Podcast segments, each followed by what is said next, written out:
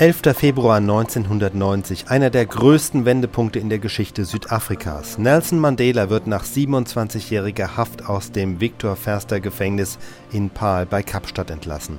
Unter den Journalisten, die vor den Toren auf seine Freilassung warten, ist auch ARD-Korrespondent Klaus Metzler. 75 Minuten länger als vorgesehen mussten Hunderte von Journalisten und ANC-Anhänger und Freunde Mandelas auf den großen Moment warten.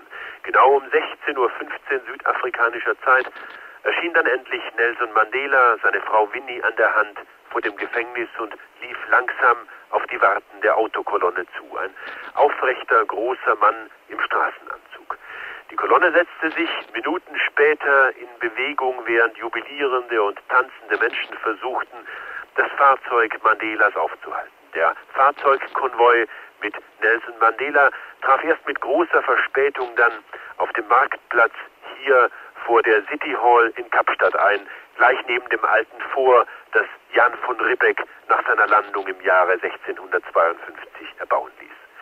Tausende von Menschen befinden sich immer noch auf dem Market Square, auf dem Marktplatz, auf dem die grün-schwarz-gelbe Fahne des afrikanischen Nationalkongresses weht, auch die kommunistische Flagge, äh, haben sich Tausende von Menschen Plätze auf Bäumen und Dächern gesichert, während bereits die ersten Schüsse hier fielen. Randalierende junge Schwarze haben sich zusammengerottet heute Nachmittag, warfen Steine und Flaschen auf die in Bereitschaft stehende Polizei.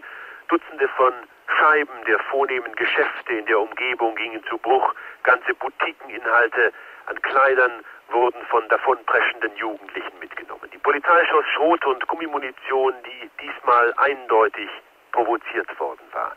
Noch gibt es keine Sorge, dass diese erste große Massenkundgebung zum Empfang Nelson Mandelas außer Kontrolle geraten könnte.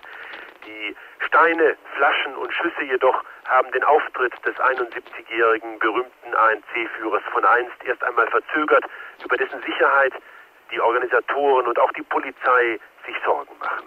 Nelson Mandela wird heute Abend noch eine Pressekonferenz geben, eine erste seit bald 30 Jahren, bevor er endlich nach Hause zurückkehren wird.